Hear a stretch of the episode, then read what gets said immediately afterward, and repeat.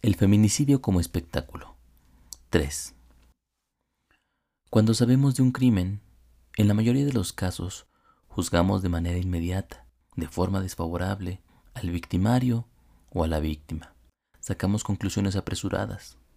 El propósito de este actuar es desembarazarse lo más pronto posible de aquello que se asemeja en nosotros al otro, en borrar todo rastro de semejanza.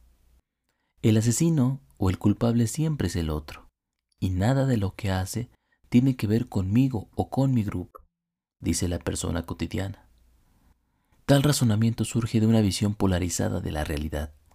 En ella, la sombra no se integra en la propia visión del mundo. El mal permanece afuera.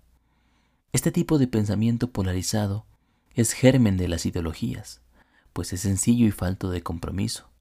No es fácil asumir que el asesino y la víctima son responsabilidad de todos, porque aquello que incitó tal acción vive dormido en cada persona.